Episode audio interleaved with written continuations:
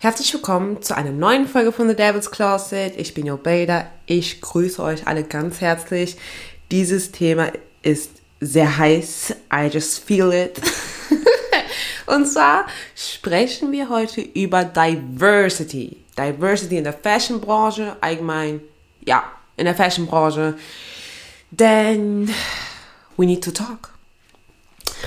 Ich glaube, also ich sehe auch zurzeit viel über Diversity, also dass viel über Diversity in der Modebranche halt gesprochen wird. Ähm, zum Beispiel von Jeremy Sex Topmodel, weil jetzt eine neue Staffel rausgekommen ist, so ich, ehrlich gesagt, ich gucke Jeremy Sex Topmodel nicht, aber irgendwie kommt man nicht so drum rum, dass man sieht, was, also manchmal, ne, dass okay, eine neue Staffel kommt, was da für Kandidaten sind und diese Staffel ist halt sehr besonders, weil es halt sehr unterschiedlich ist. Es sind unterschiedliche Frauen und ähm, ja, es wirkt für mich sehr aufgesetzt, auch wenn ich das nicht gesehen habe. Also ich lehne mich sehr weit aus dem Fenster. Und darüber wurden halt auch von einigen halt auch so, naja, Beiträge dazu gemacht. Ich habe dann gedacht, okay, ist ja eigentlich ein cooles Thema auch hier, weil ähm, es viel tiefer geht, als einfach eine Kampagne zu starten, wo man verschiedene Arten von Frauen sieht. Denn Diversity, it's gone deep. Also, ich erkläre mal ganz kurz, was Diversity ist. Also Diversity übersetzt bedeutet das, also Vielfalt, also Diversität, ne, auf Deutsch. Also Vielfalt, äh, Vielfalt in der Gesellschaft. Das heißt, nach dem Motto, so wie man hat, also man muss sich vorstellen, eine Gruppe, da ist zum Beispiel ein Mensch, der zum Beispiel aus diesem Land ursprünglich auch herkommt, also wo man sagt, okay, die Vorfahren, also die Großeltern kommen da, die Urgroßeltern kommen da und er sieht genauso aus, wie man so denkt, okay, so einer sieht, so ein Mensch sieht aus wie aus diesem Land. Dann gibt es jemand, der, wo man sehen kann, also auch durch äh, die Äußerlichkeiten, dass er ähm, Migrationshintergrund hat. Dann gibt es jemanden, der zum Beispiel gegenüber von anderen Menschen etwas übergewichtig ist, einen anderen, der zum Beispiel im Rollstuhl sitzt. Also da merkt man mal einfach unterschiedliche Menschen in einer Gruppe oder zum Beispiel eine Person, die zum Beispiel transsexuell ist. Sowas zum Beispiel. Oder ein Mann, der zum Beispiel heterosexuell ist, aber sich gerne schminkt. So, das ist halt auch, das gehört halt auch zu Diversität, ne? Also zu der Gruppe Diversität, nicht der Norm entsprechend äh, von der Gesellschaft, ne? Also nicht falsch verstehen, also von der Gesellschaft, wie man das zum Beispiel so halt kennt. Und ja, ich möchte mal ganz kurz anfangen, so in der Fashionbranche, wann so ungefähr Diversity angefangen hat. Ich bin mir sicher, dass es auch Punkte gibt, die ich jetzt nicht angesprochen habe, aber ihr mich gerne ansprechen könnt. Wie gesagt, auf Instagram. Und ja, fangen wir mal an. Und zwar war die allererste schwarze Frau auf dem Vogue-Cover Beverly Johnson. Das war im Jahr 1974. Und ihr müsst euch vorstellen, die Vogue gibt es seit 1892. Also 92 war die allererste Ausgabe. Und sie war auch 1975 auf den französischen Elle auch auf dem Cover als allererste schwarze Frau. Ja, also ich lese Elle nicht. Ähm, ich kenn's. Also liest ihr es? Liest ihr die L? Und ja, das muss man sich halt irgendwie so vorstellen. Also, dass erst mitten der 70ern die allererste schwarze Frau im Cover auf dem Vogue war. Und wenn man sich so vorstellt, so, ich habe zum Beispiel Kollegen ähm, oder auch Menschen um mich herum, die in den 70ern geboren worden sind und du siehst die halt hier so immer noch so als, ne, was heißt junger Mensch, aber halt als lebendig. Und dann denkt man sich so, okay, in der Zeit, wo du geboren worden, ne, wo du auf die Welt kamst, war die allererste Frau, also war auf dem Vogue-Cover eine schwarze Frau abgebildet und sie war die allererste, so. Und da merkt man, wie sich die Zeit halt einfach verändert. Aber da, finde ich, fang, fing halt auch irgendwie die Diversität äh, in der Modebranche halt auch an. Aber ich habe auch schon zum Beispiel Bilder von Catwalk-Shows von Christian Dior oder Yves Saint Laurent gesehen und da habe ich auch schon davor irgendwie schwarze Frauen auf dem Runway gesehen. Ich weiß es leider nicht, ob das jetzt in den 70ern waren oder in den 80ern oder in den 60ern, also das kann ich nicht sagen. Ja. Dann, ähm, zum Beispiel das chinesische Model, äh, Fei Fei Sun, war das erste Cover auf einer Vogue, in dem Fall in der italienischen Ausgabe 2013. Und sie war halt die erste chinesische Frau auf ein Vogue-Cover außerhalb, sage ich jetzt mal, von China. Also ich weiß jetzt nicht, ob sie jetzt in China schon bereits auf dem Cover war, aber in dem Fall außerhalb jetzt äh, von China und in dem Fall in der italienische Vogue-Ausgabe. Bei der US-amerikanischen Ausgabe war das allererste Model aus dem asiatischen Kontinent äh, die südkoreanische, also das südkoreanische Model und auch Schauspielerin Jung Ho, Jung Ho Yeon. Ich hoffe, also es tut mir auf jeden Fall leid, falls ich es falsch ausspreche. Das ist nicht absichtlich und äh, ich habe versucht, wie man das ausspricht. Ähm, deswegen, please keep it mind, äh, es ist nicht absichtlich. Ähm, genau. Sie, also Jung Ho Yeon, ist, also sie ist Darstellerin, also nicht Darstellerin, ist die Schauspielerin, eine, ne, eine Hauptdarstellerin von Squid Game, aber hat auch schon davor für Louis Vuitton auch gemodelt und sie war halt die allererste, ähm, also in dem Fall aus dem asiatischen Kontinent, sie kommt ja aus Südkorea, in dem Fall ähm, bei der US-amerikanischen Vogue auf den Cover und das war im Januar 2022, also in diesem Jahr.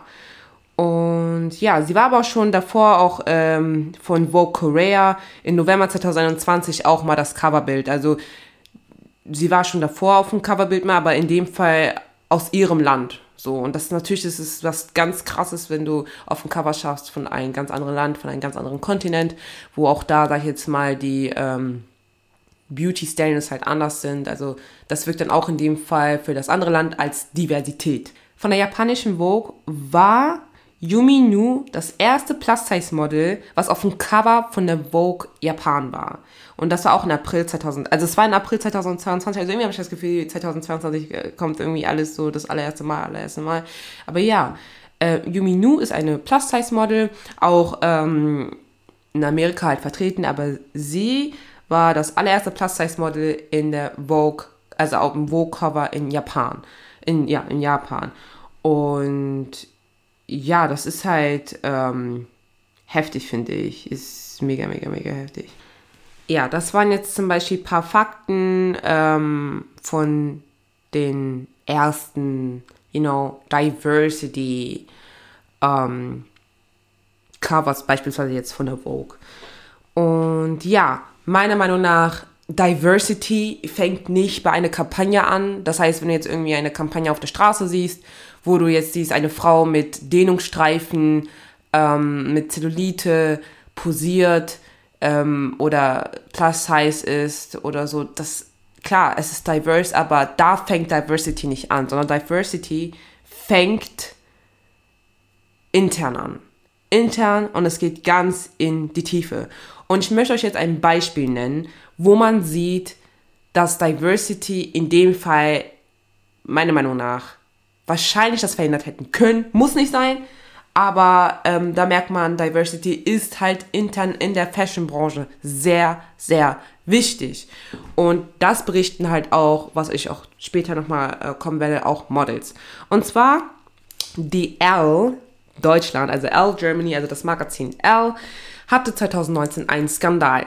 Ich weiß es komplett auswendig, weil ich es direkt mitbekommen habe, wo das halt äh, durch die Decke ging, halt auf Instagram.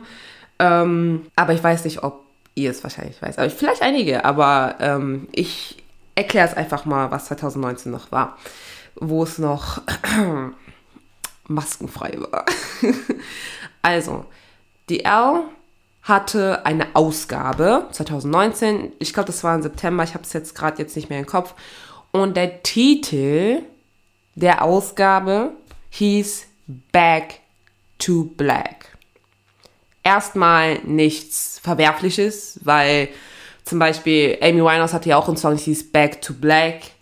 Ähm, also erstmal war es halt so, okay, was meint ihr damit? Und da war halt eine weiße Frau zu sehen, äh, das Cover war auch schwarz-weiß. Und dann dachte ich mir so, okay, so, jedes Magazin, was auf, der, auf dem Cover, sag ich jetzt mal, einen Titel hat, äh, zu diesem Titel findet man in dem Magazin ähm, eine Seite, wo es darum halt geht, ne? wie zum Beispiel jetzt ähm, beispielsweise Bella Hadid oder zum Beispiel ähm, Kanye West wird zum Beispiel auf einen auf dem Cover von einem Magazins und dann steht da zum Beispiel Kanye West, so hat er es zum Beispiel geschafft oder Bella Hadid, bla bla bla bla. So, und irgendwann, also das sieht man auch im, im Inhaltsverzeichnis, kommt man ja auch zu der Seite, warum jetzt diese Person jetzt auf dem Cover jetzt war, beispielsweise. Und wo es halt dazu kam, dass man über Back to Black gesprochen hat, hat man. ah, ich erkläre es einfach mal. Der Titel, ne, wie auch in den Seiten, hieß Back to Black und dann waren dann sechs Models, glaube ich, sechs oder vier Models abgebildet und alle Models waren schwarz. Und dann dachte man so, okay, was meint ihr jetzt damit? So, ihr möchtet über dieses Thema sprechen, Back to Black, und man kommt dann auf diese Seite, wo man darüber sprechen, also wo man was lesen kann. Und dann sind dann alle Models schwarz. Es geht gar nicht um die Farbe schwarz, wie zum Beispiel The Black Little Dress oder die kleine schwarze Tasche, kleine, oder nee, schwarze Schuhe oder so, oder schwarzen Eyeliner. Nein, es hieß Back to Black nach dem Motto, like, black, black models are back. Like, black models everywhere oder so. Und das Ding ist, es ist fraglich, warum man das als Titel nennt. So nach dem Motto, ist schwarz ein Trend, weil ähm, es sowieso in Diskussion ist, ob dieses Schwarzsein in Trend ist, weil vieles ist ja populär, was von der Black Community, African Community kommt. Und dann heißt es also, okay, ist es jetzt ein Trend? Und dass auch viele sich auch äußern und sagen, ey, wir sind kein Trend, das ist unsere Kultur. So. Und das Ding ist, was ganz schlimm ist, von allen Sachen am allerschlimmsten, die Models wurden vertauscht mit den Namen. Also dass man noch nicht mal die Models unter, ähm, unterscheiden kann, noch nicht mal den Namen unterscheiden kann und das richtig platzieren konnte in dem Moment, das finde ich ist am allerschlimmsten, weil so klar ist das fraglich, wenn man sagt, okay, back to black und äh, man sieht dann halt in dem Fall nur schwarzen Models und die Erklärung ist like sind im Trend. Ich habe den, ich habe diesen Artikel gar nicht gelesen, weil ich mir gedacht habe, okay, ich weiß gar nicht, ne, was ihr meint. Also das ist so meine Vermutung und ich habe es auch irgendwie so von anderen als Statements gehört, dass das irgendwie so sein sollte.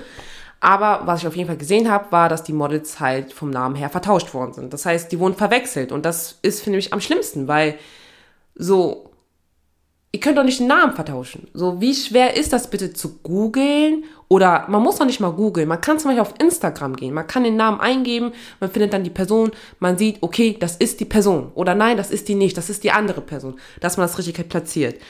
Und es hat natürlich die Runde gemacht, weil zum Beispiel Naomi Campbell sich gemeldet hat und auch die Chefredakteurin ähm, Sabine Nedelchev, ja, Sabine Nedelchev, die seit 2002 die Chefredakteurin bei der L ist, ähm, auch direkt angesprochen hat, dass sie gesagt hat, wir sind kein Trend und wie kann es sein, dass man das als Titel nimmt und ähm, dann noch den Namen vertauscht. So, das geht doch nicht. So, also komplett in die Hose.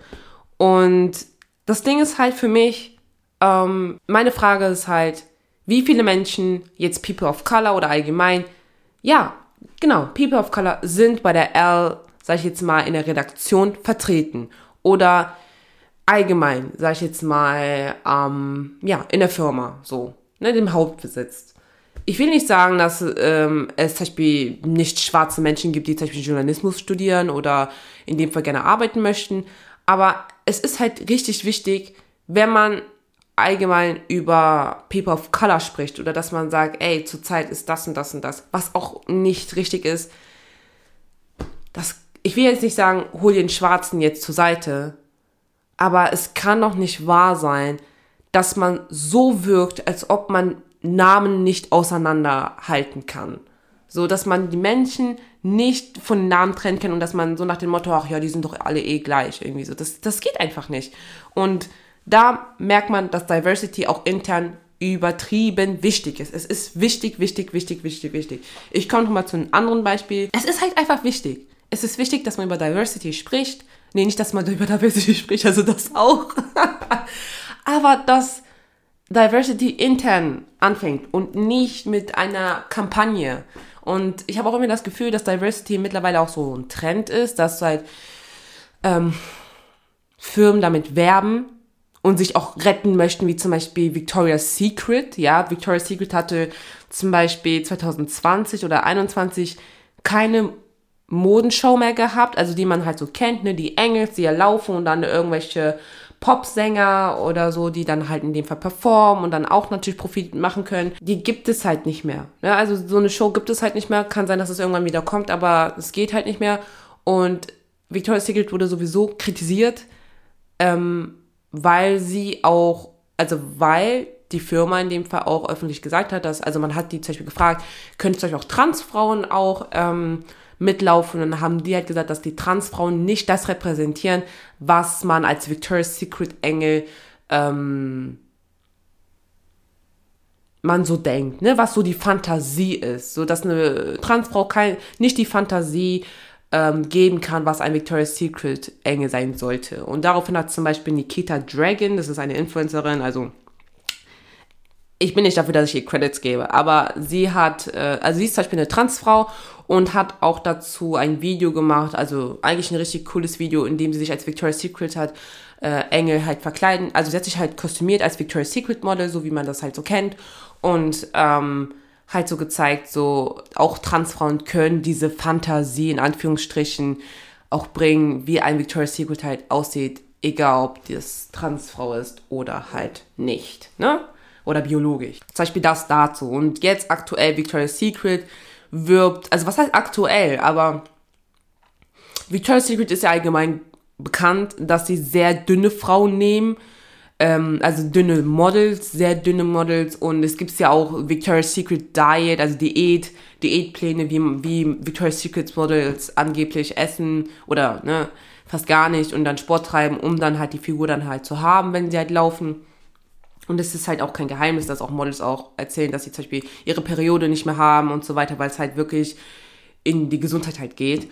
Und ähm, ja, dafür wurde halt auch Victoria's Secret halt stark kritisiert. Ähm, weil es jetzt, also hab, ich habe irgendwie jetzt das Gefühl, dass allgemein alles kritisiert wird und in den 2000ern wurde halt nichts kritisiert. Und weil Victoria's Secret war halt auch in den 2000ern halt sehr populär, es war halt die Marke, äh, wenn es um Unterwäsche geht, um cool zu sein und so weiter. Also als Mädchen.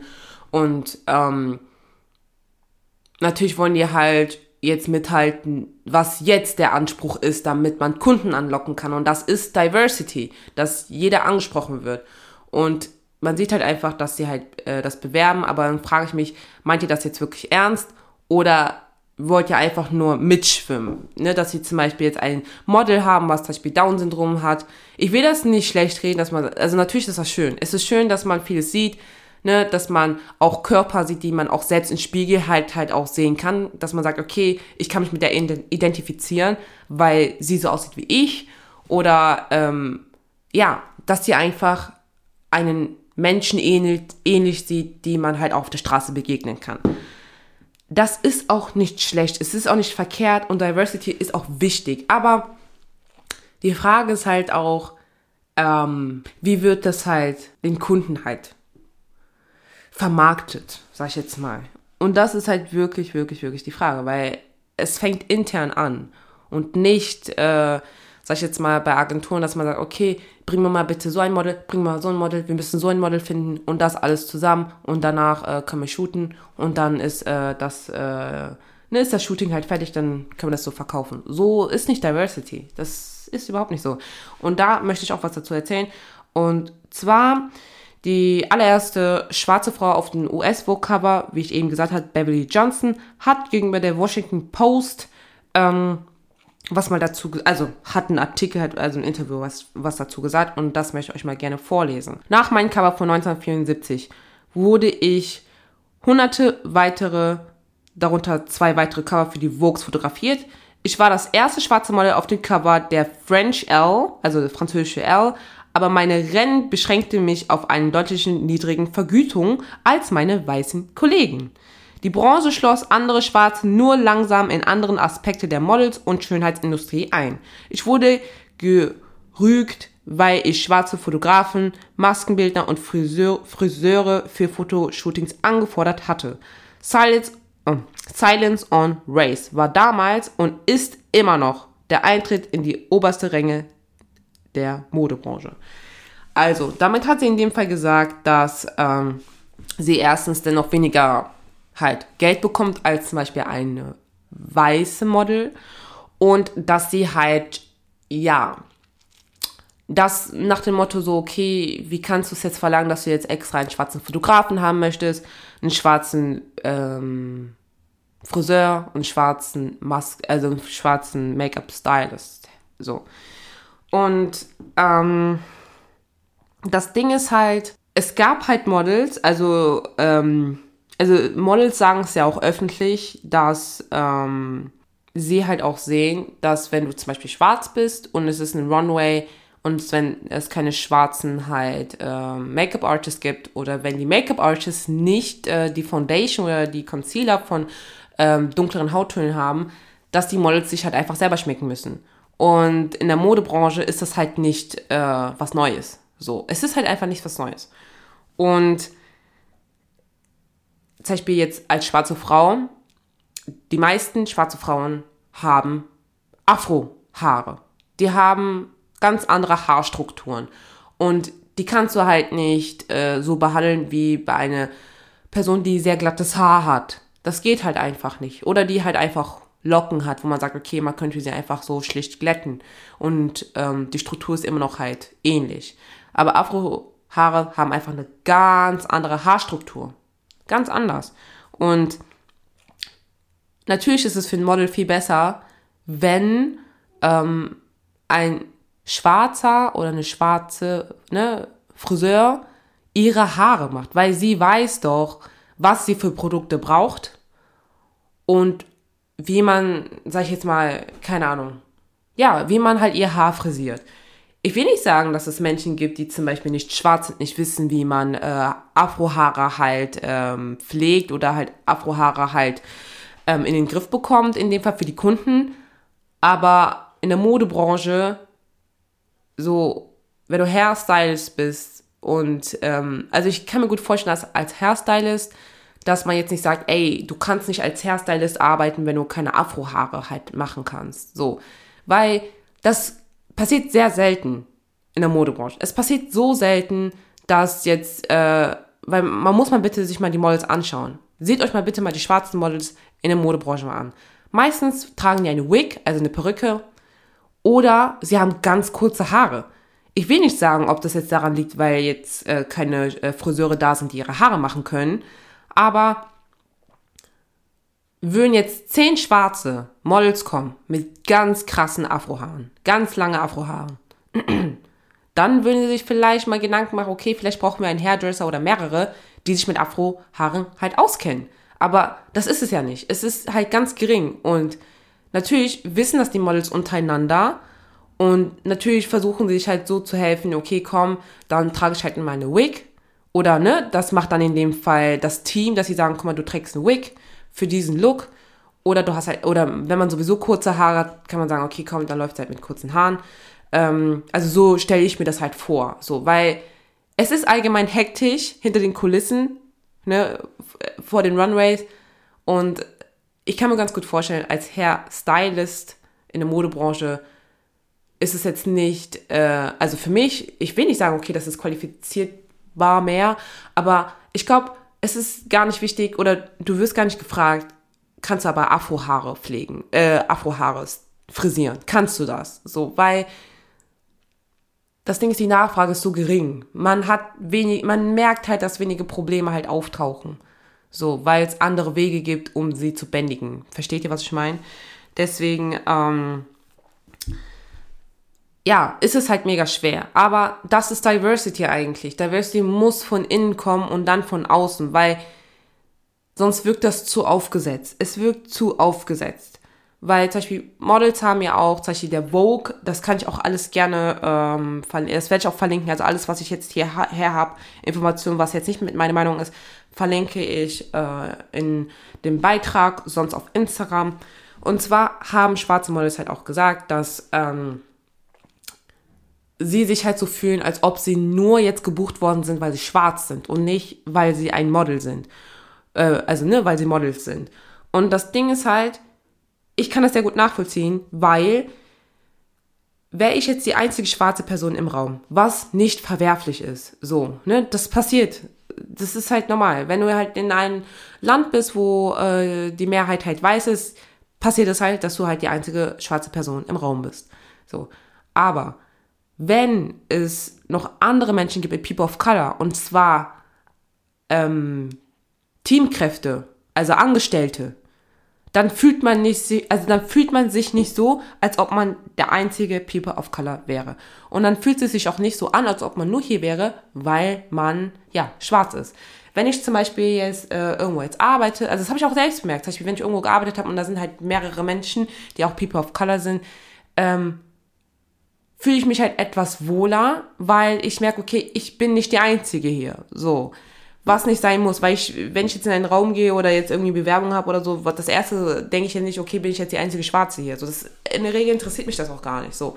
Aber man merkt halt, dass es halt ein Unterschied ist, es macht einen Unterschied in einem drin. Und ähm,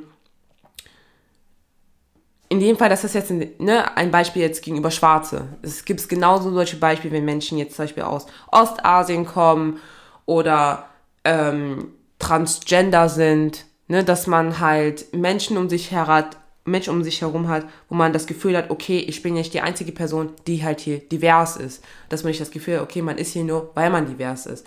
Und ähm, das ist halt ähm, mega wichtig. Es ist einfach total wichtig, dass es intern passiert, weil es muss intern passieren, weil es gibt so viele Sachen, die hinter den Kulissen sind, die wir irgendwie gar nicht mitbekommen. Wir sehen halt nur eine Kampagne mit verschiedenen Menschen und denken, ah, cool, voll Diversität. Ja, diese Marke steht für Diversität. Das muss nicht unbedingt sein. Und deswegen, Kampagnen sind oft einfach nur das, was man möchte, was Kunden glauben. Und deswegen, dass man, ne, dass man die Sachen halt kauft. So, ne, das interessiert halt den, ne, dass die mehr Verkäufe machen, dass die sagen, okay, klar, wir haben guten Umsatz gemacht durch äh, das, was, das, was unsere Methode ist oder das, was gerade in ist und so weiter. Wir können mitschwimmen in den Plus. Ähm, und das ist halt, ja, schwierig, schwierig, schwierig, schwierig, schwierig. Deswegen, Diversity fängt intern an und nicht außen, indem man irgendwie eine Castingshow macht, äh, wo da verschiedene Frauen sind, die eine ist so, die andere ist so, und dann denke ich mir so, ja, das kann man doch einfach gar nicht ernst nehmen. Zum Beispiel, die haben Diversität, zum Beispiel bei Jeremy's Next Topmodel habe ich gesehen. Ich habe eine Frau gesehen, die ist, oh, wie soll man das sagen? Sie ist in der Rente. Ja, sie ist in Rente. So. Also so sieht die aus. Also nicht böse gemeint. Und sie haben die irgendwie mitgecastet. Und dann denke ich mir so, seit wann ist das Diversität? Seit wann ist eine Frau, also eine weiße Frau, die in Rente ist, eine Person, die, die, die für Diversität steht. So, seit wann hat eine Person, eine alte Frau, also eine Frauenrente, Probleme? Also wirklich so Probleme, wo man sie ausgrenzt, weil man sagt, sie ist so alt, so wie können sie nicht nehmen, nein, sie ist so alt oder. Also klar, gibt es Beispiele, aber ich denke mir halt, sie steht doch nicht für Diversität. Sie ist eine alte weiße Frau. Also nichts, ne, nicht falsch verstehen, nichts gegen weiße Menschen, nichts gegen Hautfarbe, also nicht falsch verstehen, aber ich meine damit so, sie hat doch nichts in common. Like, hä? Das ist eine Frau, die genauso aussieht wie die meisten Menschen hier in diesem Land. Was hat sie für Diversität zu, also sie repräsentiert doch keine Diversität. Nur weil sie jetzt älter ist als die anderen Models. Dann dachte ich mir, das ist doch komplett falsch aufgenommen. Also ich verstehe sowas nicht. Also so nach dem Motto jetzt bei German Sex Top, ja, jeder kann sich hier bei uns bewerben. Jeder. So, das ist komplett einfach nur falsch aufgenommen, wirklich. Ich habe euch gesagt, das Thema wird heiß. Das Thema wird einfach nur extrem heiß. Dann kann ich euch ein Beispiel halt geben, was versucht wird in, also was versucht wird intern, was aber leider nicht immer ähm, erfolgreich ist. Zum Beispiel Beyoncé hat im Jahr 2018 für ihr Cover bei der Vogue einen schwarzen äh, Fotograf ähm, angestellt, also halt in dem Fall äh, organisiert, dass ein schwarzer Fotograf sie fotografiert. Ne, und in dem Fall auch für die Black Community halt auch, ähm, ne, wenn man sagt, okay, komm, wenn ich schon die Chance habe, auf dem Cover zu sein, also jetzt for real, das ist ja Beyoncé, ähm, warum halt auch nicht Menschen aus der schwarzen Community, um sie wahrscheinlich hier auch weiterzubringen. Der Fotograf heißt Tyler Mitchell. Obwohl er sie fotografiert hat, ähm, ist ihm da in dem Fall jetzt bei der Vogue oder halt allgemein halt in der Fashionbranche nicht so viel Erfolg. Also es, es hat sich nicht viel geändert. Also er hat für Beyoncé halt fotografiert, aber das war es auch. Ne? Also klar hat er wahrscheinlich auch andere Erfolge, weil er halt, sag ich jetzt mal, wenn es schon Kontakt zu, also wenn es dazu, ach, wenn es schon dazu kommt, dass du für Beyoncé fotografieren kannst, kann ich mir gut vorstellen, dass du halt gute Connections hast. Aber dennoch ist er, also war er bis jetzt immer noch der einzige Schwarze, der für, für Vogue fotografieren durfte. Also bis jetzt ist es immer noch ganz, ganz, ganz gering. Also es ist halt nur ein Beispiel von sehr vielen, was halt allgemein ne, passiert, so intern, was man versucht, aber im Nachhinein halt einfach nicht, äh, ja, nicht, also was nicht so viel Erfolg halt bringt, wie man sich das halt hier vorstellt. Aber ja, ich möchte euch jetzt, ähm, jetzt in dem Fall wichtige Menschen intern in der Modebranche und, ja, was heißt Kunstbranche, aber in der Modebranche und ja, sagen wir mal Kunstbranche, ähm, vorstellen. Und fangen wir an mit dem ersten, und zwar Edward Inninful, OB, ist der Chefredakteur der British Vogue. Also er ist halt auch schwarz und ist der Chefredakteur der British Vogue.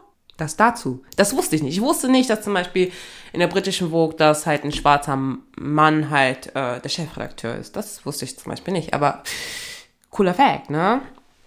Also, ne, wenn es um Diversity, People of Color geht, ne, also es ist jetzt nicht so genau wichtig, dass man weiß, okay, ist die Person schwarz oder weiß oder, ne, aus welchem Land kommt die Person. Das ist nicht unbedingt wichtig. Aber wenn man so denkt, okay, People of Color, Fashionbranche, ne, dass man das zum Beispiel sich merken kann.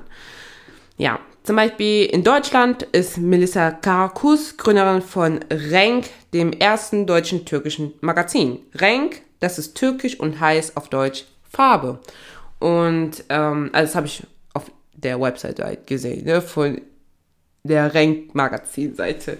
Und dieser Magazin ist halt alles, was jetzt nicht, ähm, ja, was man halt nicht so kennt vom Magazin. Also es wird viel über ähm, LGBTQ Plus Community gesprochen und allgemein Menschen mit Migrationshintergrund. Also sage ich mal, es ist ein Magazin für Plattformen, für Menschen, die halt eine Minderheit hier in diesem Land sind oder halt in anderen Ländern.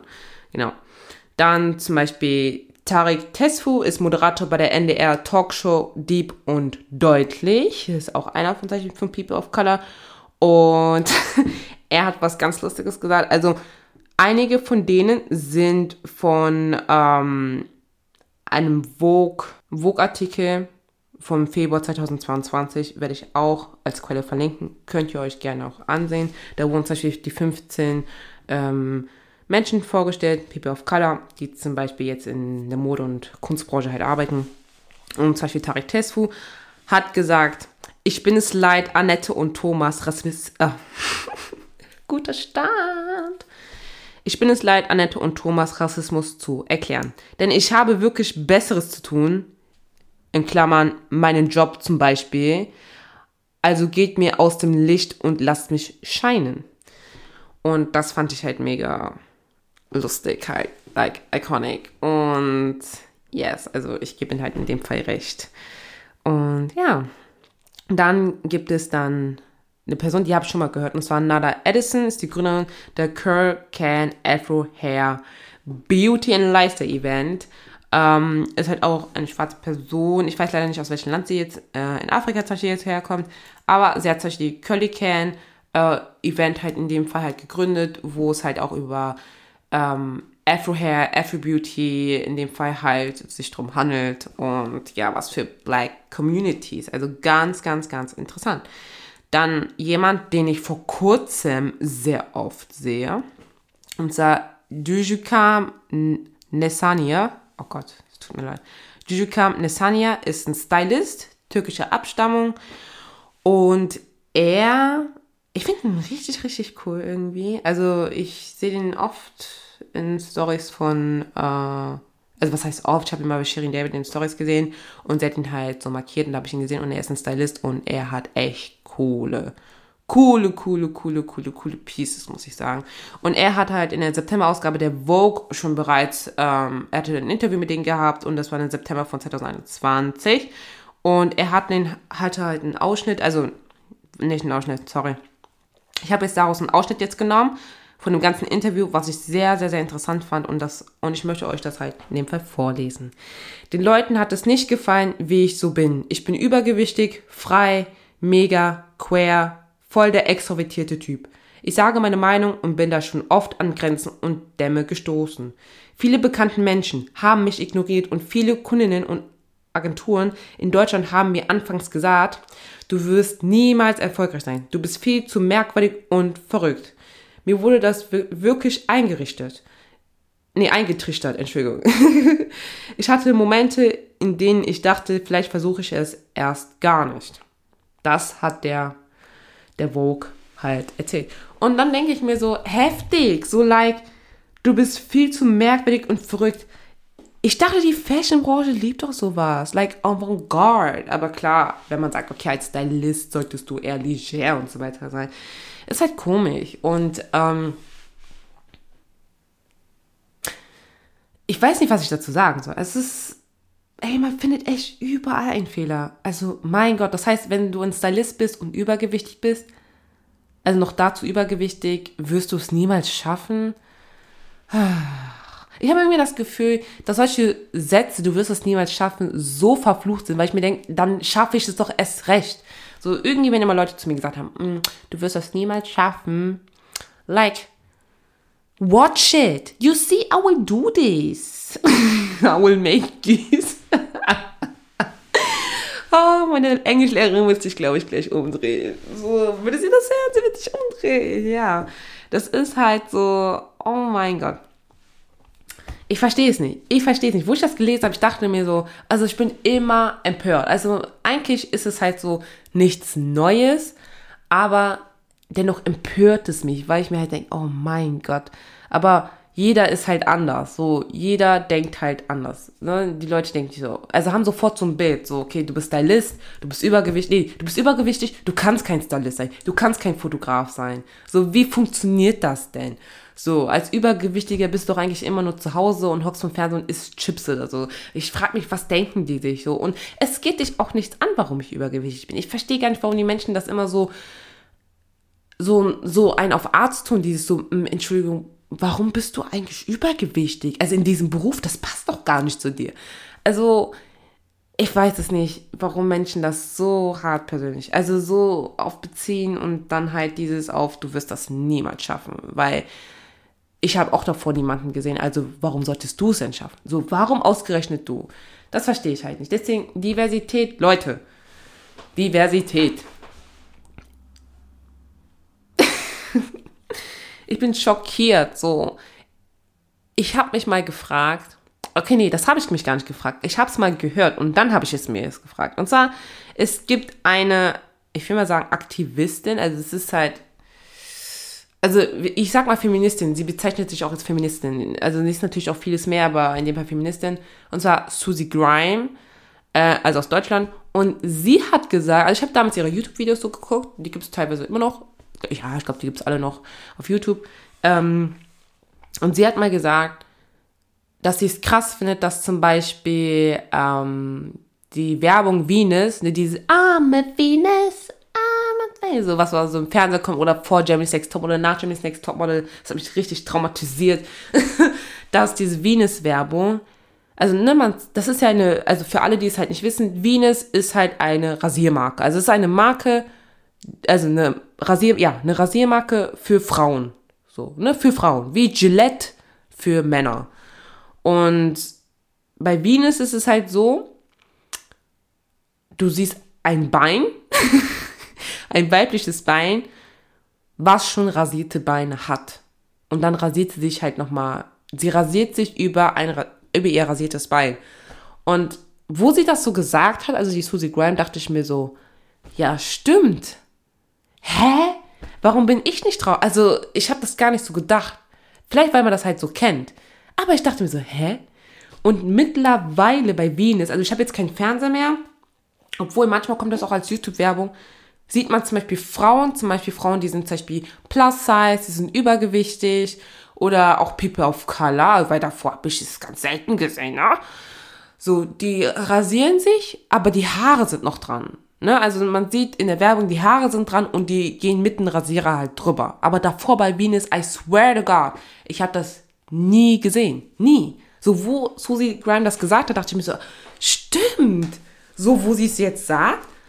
Und das ist halt krass, finde ich. Aber mittlerweile ist es halt so wirklich halt so dieses, ne, Feminismus, Empowerment und eine Frau kann auch Achselhaare haben ähm, in der Werbung und sich halt die halt rasieren halt so, ne? Weil zum Beispiel, wenn man das bei Gillette sieht, bei Gillette ist mir das, ach, ich weiß nicht, ich weiß gar nicht, ob ich das, obwohl doch, ich glaube, bei Gillette ist es halt so in der Werbung, bei den Männern, dass wenn, er wenn man einen Bart hat und dann drüber geht, dass man halt sieht, guck mal, wie scharf diese Klinge ist, dass sie in einen Zug halt, dass es alles glatt ist. Ich kann, kann, mir das so gut vorstellen. Oder sonst ist alles so voller ähm, Rasierschaum, irgendwie so. Ja, I don't know. Ähm, ja, so sehe ich das irgendwie. Äh, also habe ich das in der Werbung gesagt. Aber wisst ihr, wie krass sich das auch so ändert? So merkt ihr das? So, es ändert sich einfach total.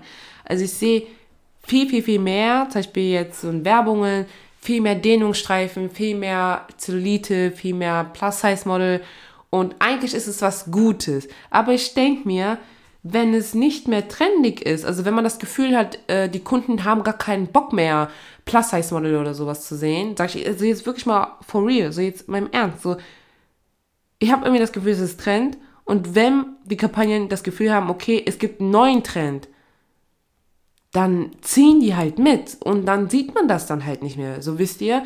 Und dann frage ich mich jetzt, wie lange wird das jetzt bleiben oder bleibt das jetzt wirklich für immer? So, ich, deswegen bin ich so kritisch gegenüber, weil ich mir jetzt denke, okay, meinen die Kampagnen das jetzt wirklich ernst?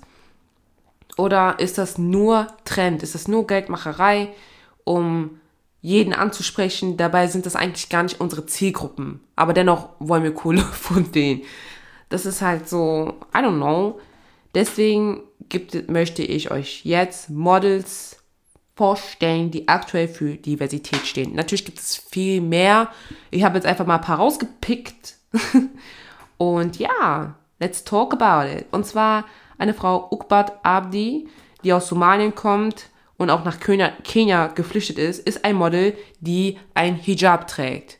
Und das finde ich, äh, also das ist schön, also sie ist eine wunderschöne Frau und der Hijab ist jetzt nicht so, also der wirkt nicht aufgesetzt. Also sehr, sehr, sehr. Es ist passt, also es ist halt, es sieht, man, man, man merkt, es gehört halt einfach zu ihr. Ähm, um das mal zu beschreiben. Damit meine ich jetzt nicht alle anderen, dass das nicht zu euch passt oder so. Ne? Nein, nein, nein, nein, nein. So. und sie ist ein Model, ja, den Hijab trägt. Und das habe ich davor noch nie gesehen. Ich habe es noch nie gesehen. Also jetzt im europäischen Raum. Ne? Also ich glaube, dass es zum Beispiel in den Nahen Osten, dass es da schon bereits Models gab, die zum Beispiel einen Hijab getragen haben. Ne? Aber jetzt so wirklich so europäisch, also westlich, ne, westliche Kultur habe ich das halt so noch nie gesehen. Und genauso wie Halima Aden, von ihr sehe ich auch voll viele, also was heißt voll viele, aber ähm, von ihr sehe ich auch zum Beispiel Videos, äh, wie halt andere Menschen sie zum Beispiel malen und zeichnen. Und zwar trägt sie auch ein Hijab ähm, und war, ist halt auch ein Model, was halt mit Hijab halt shootet. Ne? Und das ist halt auch, finde ich, so jetzt in der heutigen Zeit in der westlichen Kultur, also es ist das ganz krasses, finde ich, so wirklich so, like, es ist einfach krass, finde ich so. Hätte ich, ich hätte niemals dran gedacht, dass es halt hier auch so stattfinden wird. Klar, ich habe jetzt nur zwei genannt und es ist, wenn man eine Mehrheit sieht, ich glaube noch nicht mal einen richtigen Prozent. Aber dennoch möchte ich halt gerne die Namen halt nennen. Einmal Ukbar Abdi aus Somalien und auch aus Somalien Halima Aden. Richtig, richtig, richtig schöne Frauen. So, dann Adu Ketch und Anok Yai. Das sind auch zwei äh, schwarze Models, die auch für verschiedene Runways und für verschiedene Designer, aktuellen Designer auch laufen. Richtig, richtig, richtig schöne Frauen. Und äh, die geben jetzt auch zum Beispiel für die Vogue oder allgemein auch auf Instagram halt auch viel mit, was zum Beispiel hinter den Kulissen passiert und setzen sich halt auch in dem Fall für Black Community in der Fashion-Branche halt ein. Und ähm, ja, sind halt, sag ich jetzt mal, dafür da. Dann, sie ist meine Lieb... Ich weiß nicht, sie ist eine meiner Lieblingsmodels, also allgemein meine Liebling, einer meiner Lieblingsmodels, ich mag sie übertrieben gerne. Und zwar Barbie Ferreira. Sie ist ein Plus-Size-Model und spielt auch gleichzeitig bei Euphoria mit, aber ich liebe sie jetzt nicht, weil sie bei Euphoria mitspielt. Aber äh, ja, sie spielt halt auch gleichzeitig halt damit und ist Plus-Size-Model und setzt sich halt in dem Fall auch für die Plus-Size-Community, ne, also so ein, dass, ja, ne, also sie ist ein Model halt in der, was heißt Kategorie, aber halt, ja, sie setzt sich halt in dem Fall auch jetzt ne, für Diversität ein. Und äh, was ich auch sehr, sehr, sehr cool fand, war, also wenn es wirklich stimmt, weil da merke ich, okay, sie, also da sieht man auch ein gutes Beispiel, dass sie sich auch dafür eingesetzt hat. Und zwar hat man gesagt, also wer Euphoria geguckt hat, ähm, die zweite Staffel, ich, also ich weiß nicht, ob man sagt Spoiler, aber ich sage es jetzt mal trotzdem, sonst Achtung, ne?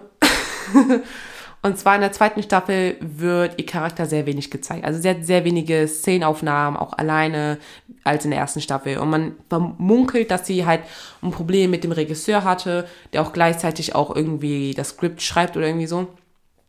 Weil es wurde halt geplant, also das ist alles nur eine Vermutung, ob das stimmt, weiß ich jetzt nicht, äh, dass ihr Charakter eine Essstörung zeigen sollte, ne? dass, die, dass der Charakter irgendwie zeigt, okay, sie isst halt zu viel und deswegen ist das halt ihr Gewicht. Also wirklich so auf kranke, also Krankheits, äh, also wirklich halt auf kranke Basis. Und dagegen hat sie sich halt, sag ich jetzt mal, gewehrt, so nach dem Motto, nee, das möchte ich halt nicht spielen ähm, oder nicht darstellen und somit hätte sie wenig Screen-Zeiten gehabt in der Serie. Ob das stimmt, weiß ich nicht. Aber es wirkt halt auch für mich so, als ob sie sich halt jetzt ne, dafür halt setzt, weil eh, so nach dem Motto, nicht jede Plus-Size-Model oder jede Person, die übergewichtig ist oder in der Richtung, hat automatisch, äh, obwohl, ah, es ist komisch zu erklären, aber man kann nicht immer direkt, wenn man übergewichtiges Menschen sieht, dass man sofort das assoziiert mit, ja, der frisst sich richtig voll und kann nicht aufhören zu fressen, so, also zu fressen, also auch zu essen, so wisst ihr, was ich meine? So, ähm, weil wenn man übergewichtig ist, meistens hat das was ganz Tiefes zu tun als nur Essen, weil Essen ist halt teilweise halt ein Mit, ist der Mittel, womit man umgeht. Es ist nicht bei jedem Übergewichtigen so. Zum Beispiel, ich war auch früher lange Zeit übergewichtig und äh, Essen, ich habe halt Essen halt, ich habe, ich kann gar nicht richtig sprechen, das ist jetzt gerade ein anderes Thema, aber ich habe halt gegessen, also auch in schlechten Zeiten, weil ich es so mir selbst beigebracht habe, so. Aber es müssen ja Sachen passieren, damit es dazu kommt, dass ich sage, okay, jetzt habe ich voll Bock zu essen, ich will jetzt nur fressen und in Ruhe gelassen werden oder mir das Essen vollstopfen, so, wisst ihr? So, und das sind meistens psychische Sachen. Deshalb, dass man dann, sag ich jetzt mal, assoziiert, okay, ne, wenn man jetzt eine übergewichtige Person in äh, eine Serie hat, dass man auch da mal sofort Essstörungen halt in Verbindung setzt für den Zuschauer. So, ich weiß es nicht, ob das halt immer die Lösung sei. Genauso, wenn man einen Darsteller hat, der einfach schlank ist, sollte man auch nicht immer damit halt, also das sehe ich halt auch nicht immer, dass man so assoziiert, okay, die Person ist nur schlank, weil die Person gar nicht oder ganz wenig ist. So wisst ihr, klar, wenn du übergewichtig bist, isst du halt mehr als eine andere Person, weil sonst würdest du nicht übergewichten, kann man das so sagen. Aber ähm, ich fand schon nicht schlecht, dass sie das abgelehnt hat, weil man muss ja nicht alles mitmachen, nur weil man jetzt äh, übergewichtig ist. So wisst ihr, was ich meine? So, es ist genauso wie wenn man zum Beispiel übergewichtig ist, sollte man sich das nicht gefallen lassen, dass man sich Specki nennt oder äh, fett bist du geworden oder keine Ahnung was oder hä, äh, wie geht das denn, du bist doch übergewichtig oder so. Das ist mir, also früher in der Schule oder auch bei den Ärzten war das immer der Grund. So, ne, zum Beispiel, ich habe mal, ich weiß noch ganz genau, in der Klasse habe ich gesagt, dass ich früher Ballett getanzt habe und dann hat ein Mädchen gesagt, hä, aber du bist doch übergewichtig. Und dann dachte, dachte ich mir so, was hat das jetzt damit zu tun, dass ich Ballett getanzt habe? So. Und das hat sie zu mir gesagt. Sie hat das zu mir gesagt. Und ich dachte mir so, ich war richtig verletzt und auch die Lehrerin hat gesagt, das kannst du doch nicht sagen. Und, ähm, und dann haben auch irgendwie auch andere Leute zu mir gesagt, so, ja, hab dich jetzt nicht so und so, so warum bist du verletzt? Und dann denke ich mir so, ja, weil ich schon wieder wegen mein Äußeres, also wegen mein Gewicht reduziert worden bin. So, also kann ich gar nichts mehr sagen. Kann ich auch nicht sagen, so, ja, ich bin zu Fuß gegangen. Hä, wie geht das denn? Du bist so übergewichtig. So, wisst ihr, also deswegen, ah, es ist hart, Leute. Also das ist wirklich ein krasses Thema. Ich glaube, das, was ich angesprochen habe, also ich bin noch nicht mal fertig mit denen, die ich gerne vorstellen möchte, die für Diversität stehen, also Models halt. Aber ich glaube, das, was ich angesprochen habe, ist nur ein Prozent von so vielen Sachen. Also man ist schon lange nicht fertig. So fangen wir einfach mal. Aber so, by the way, dass ihr halt mitbekommt. So, ja. Ne, was ich, also, ach, ja, ich konnte aus eigenen Erfahrungen sprechen. So, ja, ähm, zum Beispiel von Barbie Ferreira, ihre Kollegin Hunter Schäfer. Äh, sie, die ist auch Model, also auch war schon vor, äh, bevor sie bei Euphoria auch mitgespielt hat war sie auch Model und ist halt immer noch Model und sie läuft zum Beispiel für Prada, äh, habe ich zum Beispiel zuletzt auch gesehen und sie ist zum Beispiel Transgender, also ist eine Transfrau und ähm, sie setzt sich halt auch in dem Fall auch für ähm, ja, Transgender allgemein halt, ne, zum Beispiel jetzt in den USA oder allgemein jetzt in Social Media halt ein. Und ähm, ja, das finde ich auch, also es ist allgemein schön zu sehen, dass man auch so verschiedene Arten von Menschen hat und dann die einfach von ihrer Geschichte halt erzählen und dass man halt auch in dem Fall lernen kann. Und ja, dann zum Beispiel, oh mein Gott, ich habe was vergessen. Leute, oh mein Gott. Oh, jetzt habe ich eine wichtige Person vergessen. Toll, toll, toll, toll, toll, toll. ich bringe es einfach zum Schluss. Egal, ich bringe euch alle einfach nur durcheinander.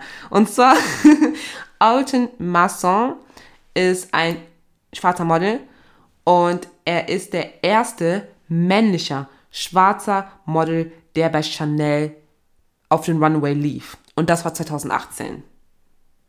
Einfach mal sinken lassen, Leute. Erst 2018 lief ein schwarzer männlicher Model das allererste Mal für Chanel. Also so, like. 2008 ist nicht weit her. Weit, also es ist jetzt vier Jahre. Also wenn es, ja, es ist vier Jahre. Dieses Jahr vier Jahre. Ja, vier Jahre, Leute. Ist das nicht heftig? Erst vor vier Jahren lief ein schwarzer Model das erste Mal für Chanel. Also ich will nichts schlecht reden. Ne? Der alten Mason hat ja auch für andere Designer auch ähm, schon vor Chanel lief ja auch für anderen Runways oder hat auch für andere Runway äh, für andere äh, Designer halt auch gemodelt so ne nichts ich will jetzt nicht sagen erst seit 2018 gibt es äh, schwarze Models oder Plus-Size-Models oder in dem Fall, ne, so Diversity in der Modebranche. Aber wo ich das gelesen habe, ich dachte mir so, hä, das ist doch gar nicht so lange her. Und das ist ja krass, ja. Dann zum Beispiel, die ich auch gerne präsentieren möchte, ist Yumi Nu, die ich auch eben gesagt habe, also ganz am Anfang, okay, was heißt jetzt eben, ganz am Anfang, die ja auch das äh, erste Plus-Size-Model auf dem japanischen Cover des Vogue ähm, war, auf der Titelseite, ne, also auf dem Cover.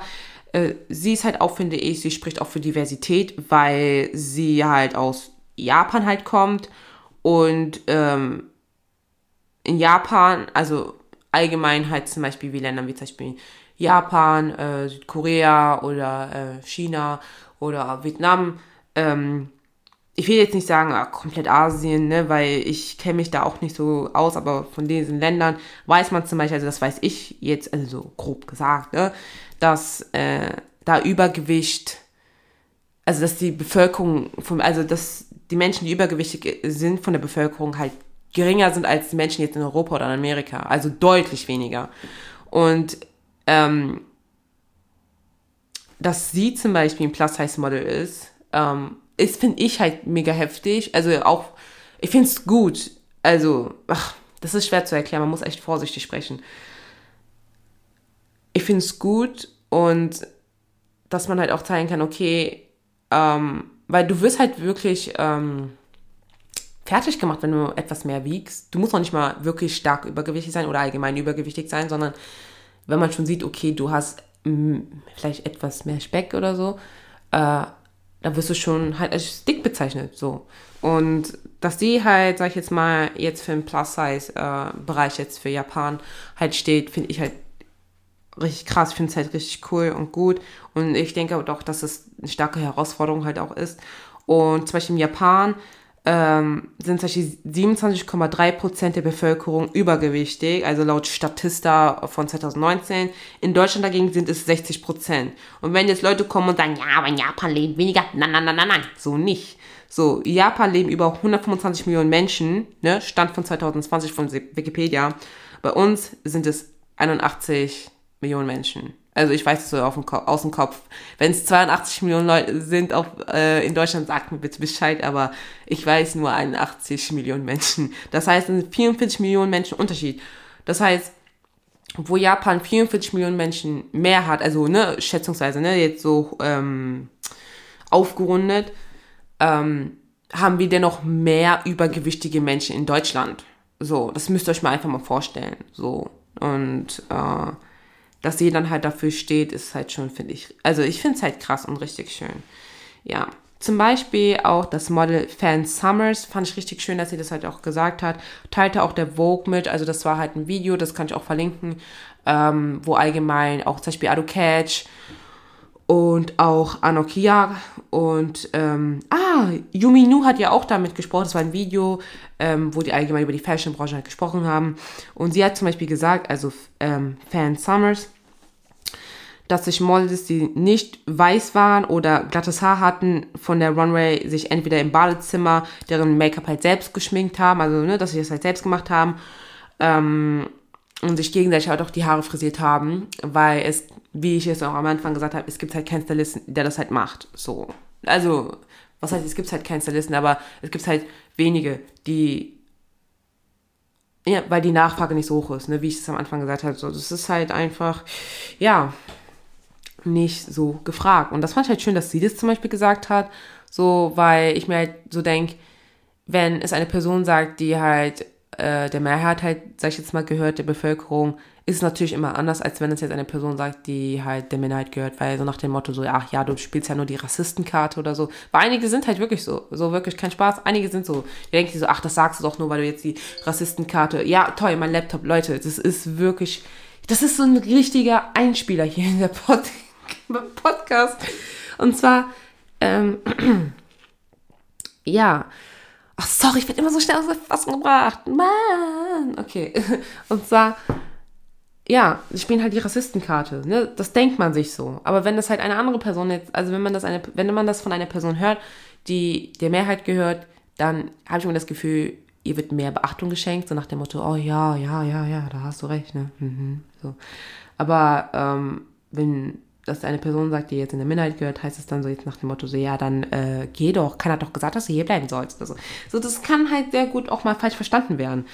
Und ja, was ich vergessen habe, was ich sagen wollte, und zwar wichtige Menschen intern in der Mode- und Kunstbranche, also jetzt intern, jetzt nicht von Model her, wo ich auch den ähm, britischen Chefredakteur gesprochen habe, beispielsweise. Ne? In dem Fall ist es Edward Emifo Obe was ich ansprechen wollte, und zwar Rihanna. Auch wenn man sagt, hä, okay, Rihanna? Warum Rihanna? Und zwar bei Rihanna ist es halt so, ähm, Rihanna brachte ja Fenty Beauty heraus, ich weiß nicht, 2015 oder 2016. Und sie war halt die erste, also allgemein, ne, jetzt sage ich jetzt mal die Firma, sie ist ja nicht alleine halt für die Firma zuständig, aber ne, sie ist halt das Gesicht und der Name ist halt ihr Nachname. Und ähm, die haben halt Foundations rausgebracht und zwar nennt sie sich, glaube ich, 50 oder 52 Color Foundation oder so. Und diese Foundation war ein Wandel, also auch in der Beauty-Branche, weil es Foundation gab, wo sogar Model, äh, nicht Models, Entschuldigung, wo sogar Menschen mit Albinismus, ähm, also für die, die halt das nicht wissen, also also Albinismus ist eine angeborene Störung der Blossithese der Melanins.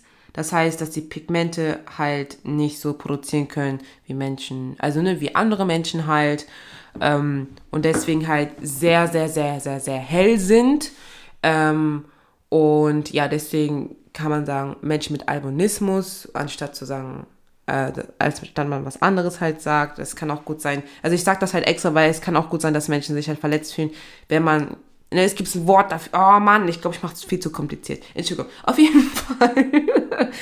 ja, selbst Menschen mit Albinismus konnten sich mit der Foundation, die Rihanna, also Fenty Beauty, rausgebracht hat, sich schminken. Und das ist heftig. Also wenn es sogar eine Foundation gibt für Menschen, die ähm, sehr, sehr, sehr, sehr, sehr hell sind, ähm, dann ist das heftig. Und das finde ich auch so halt. Und auch Menschen, die halt auch sehr stark, also sehr stark Melanin produzieren. Also Menschen, die, also ne, die sehr dark skin sind, gibt es auch Foundation, was es davor auch nicht so gut gab. Also, ne, irgendwann gab es ja auch die, gibt es ja auch die Grenze, weil auch die Nachfrage nicht so hoch ist und dann, warum sollte man das dann produzieren? Weil, wenn es sowieso nur ein Prozent halt kauft, ähm, das finde ich halt mega, mega krass. Und wo sie es halt gemacht hat, hatte ich das Gefühl, also als Kundin, als Käuferin, allgemeinen Drogerieläden, dass auch die anderen irgendwie so mitgezogen haben, weil zum Beispiel mittlerweile gibt es zum Beispiel bei Essence die Marke von, also nicht die Marke von dem, aber die bei DM halt verfügbar ist ähm, und auch, glaube ich, auch bei Rossmann, egal, auf jeden Fall in der Drogerie verfügbar ist. Also ich sehe selbst, in Werbungen gibt es sogar auch Menschen mit, also People of Color, die Essence benutzen und Essence kann ich halt eigentlich nicht benutzen. Also ich weiß nicht, wie es jetzt ist, aber damals konnte ich Essence halt nie benutzen, weil wenn ich einen roten Lippenstift auf meinen Lippen halt aufgetragen habe, war es halt einfach orange. Aufgrund von Pigmentierung, also zu wenige Pigmentierung, die halt meine Lippen halt ähm, ja, abdecken können. Deswegen habe ich auch immer von Anfang an MAC benutzt. Und äh, ja, und ich finde es halt krass, dass jetzt zum Beispiel Essence auch da so mitzieht. Ich denke mir so, okay, ihr wart so die allerletzten, so like, so, ich kenne euch immer noch mit eurem Mousse Foundation. So, kennt ihr diese Mousse Foundation von Essence? So, like, I gar nicht. Ich konnte, ich glaube, ich hatte die einmal aufgetragen und das sieht einfach aus wie eine Maske. Es sieht einfach aus wie eine Gesichtsmaske für mich. So, ich dachte mir so, warum habe ich das so bloß gemacht? So, also ich hab, bin nicht damit zur Schule gelaufen, ne? Man hat mich versucht zu schminken. Und ich sah einfach aus wie eine Maske. Also, wie eine, wenn man, ne, sag ich jetzt mal, eine Self-Care-Maske machen würde, so, ne? Also es sah einfach komplett schrecklich aus. Aber ja, diese Mousse-Creme, nee, nicht Mousse-Creme, Mousse-Foundation habe ich überall gesehen. Überall. Und wisst ihr, was immer heftig ist? Man hat immer diese Mousse-Creme über die Lippen gemacht. Und dann hat man da mal die Fältchen in den Lippen gesehen. Also an die, die das kannten. Oder die, die das hatten. Heftig, oder? Ist doch krass. Naja, Leute, das war's. Obwohl, äh, ja, mein, mein, mein Fazit noch dazu. Also ich habe eigentlich die ganze Zeit mein Fazit gesagt. So, ich habe noch ein vergessen. Es tut mir wirklich leid, meine Notizen werden nicht richtig gut angezeigt. Ich will nicht die Technologie die Schuld geben. Zum Schluss. Ähm, und zwar auch eine wichtige Person intern in der Mode- und Kulturbranche. So. Und zwar Kenneth Ite ist ein nigerianischer, österreichischer Designer. Und er, äh, ja, die Designs sind richtig schön, die gibt es sogar auch bei Farfetch. Also die ist allgemein jetzt so, like, in der Modebranche, Designerbranche halt, ähm, kennt man. Ne? Also Kenneth Ite oder Kenneth S. Ite. Und auch Naomi Campbell lief auch für seine Runway und er hatte auch äh, eine Kooperation mit Karl Lagerfeld. Ich weiß nicht, ob die jetzt wirklich stattfindet, aber ich habe gesehen, dass 2021, dass so eine Kooperation stattfand. Aber ob das jetzt doch gecancelt wurde, ist, I don't know. Aber selbst, ne, Kontakt zu Karl Lagerfeld gab es auch da in dem Fall schon. Und, ähm, also ich glaube mit der Bodemarke ähm, in dem Fall. Ähm, und seine Mode ist auch sehr nigerianisch, äh, Zentralafrika, Westafrikanisch, so wirkt es halt so für mich. Und finde ich mega, mega cool. Und auch zum Beispiel, es gibt also auch Promis, das zum Beispiel auch ähm, getragen habe. Ich glaube auch Pharrell Williams hat auch schon mal seine Mode auch mal getragen. Und ja, finde ich mega, mega cool. Also auch Person, also like Diversity. Genau, jetzt zu meinem Ende, zu meinem richtigen Ende, zu meinem Fazit ist, Diversity muss von innen kommen, also in dem Fall intern und dann auch von außen, ne? wie man das auch sagt, Schönheit kommt von innen und danach von außen. und ähm, ich finde, wenn Diversity von, von in, also wenn es intern stattfindet, dann sieht es außen ganz anders aus. Es wird, glaube ich, außen ganz anders dargestellt, ganz anders gearbeitet. Die Kampagnen werden auch, glaube ich, ganz anders passender, als wenn man ähm, intern ne, damit nichts zu tun haben möchte oder keine Ahnung. Also wenn es so wirkt und außen halt, dass man halt äh, bestimmte Menschen sich rauspickt, dass man sagt, ja okay, wir brauchen ein Curvy-Model, wir brauchen ein Transgender-Model, wir brauchen ein Model, was äh, schwarz ist, wir brauchen ein Model, was ähm, ostasiatisch ist ähm, und dann picken wir die alle zusammen und dann machen wir ein schönes Foto und dann können wir ähm, ja das halt vermarkten. So, so funktioniert das nicht. Aber es wird uns halt so verkauft und deswegen bin ich halt der Meinung, wenn es intern, ähm, wenn es intern anders geregelt wird, kann ich mir auch sehr gut vorstellen, dass auch ähm, Diversity von außen ganz anders erscheint. Und es ist halt wichtig, dass es auch schwarze Fotografen gibt, dass es äh, allgemein also Fotografen gibt People of Color, ähm, dass Menschen, zum Beispiel wie in Redaktion oder so, halt auch wie zum Beispiel bei der L auch sitzen, die zum Beispiel halt auch, ne, sag ich jetzt mal, Migrationshintergrund haben oder allgemein halt, sag ich jetzt mal, ja, da, ne, die, also sag ich jetzt mal, nicht der Mehrheit angehören. Ich weiß, das ist sehr hergesagt, weil ähm, so nach dem Motto, ja, sag mir, wie einfach das bitte ist, einen schwarzen Fotografen zu finden oder ein Fotograf zu, oder ein Redakteurin zu finden, die äh, indische Herkunft hat und so weiter. So, ja, klar, so, das ist alles schön und nett hergesagt, so. Aber ich glaube, es ist halt einfach wichtig, dass man halt auch guckt, dass auch intern, dass die Menschen auch da halt unterschiedlich sind und nicht dieses so, ja, wir sind alle gleich, aber wir haben von nichts eine Ahnung, wenn es um andere Kulturen und so weiter geht. Ähm, oder dass wir nicht, weil, weil jetzt als Beispiel, stellt euch mal vor, ich ne, würde jetzt ähm, beim Styling-Team mal mitarbeiten. Ne? Ich arbeite jetzt beim Styling-Team mit und dann sagen die, ey, guck mal, wir haben jetzt ähm, drei Models, ähm, die sind halt schwarz und äh, wir finden jetzt gerade keinen Friseur, der jetzt äh, sich mit Afrohan auskennt.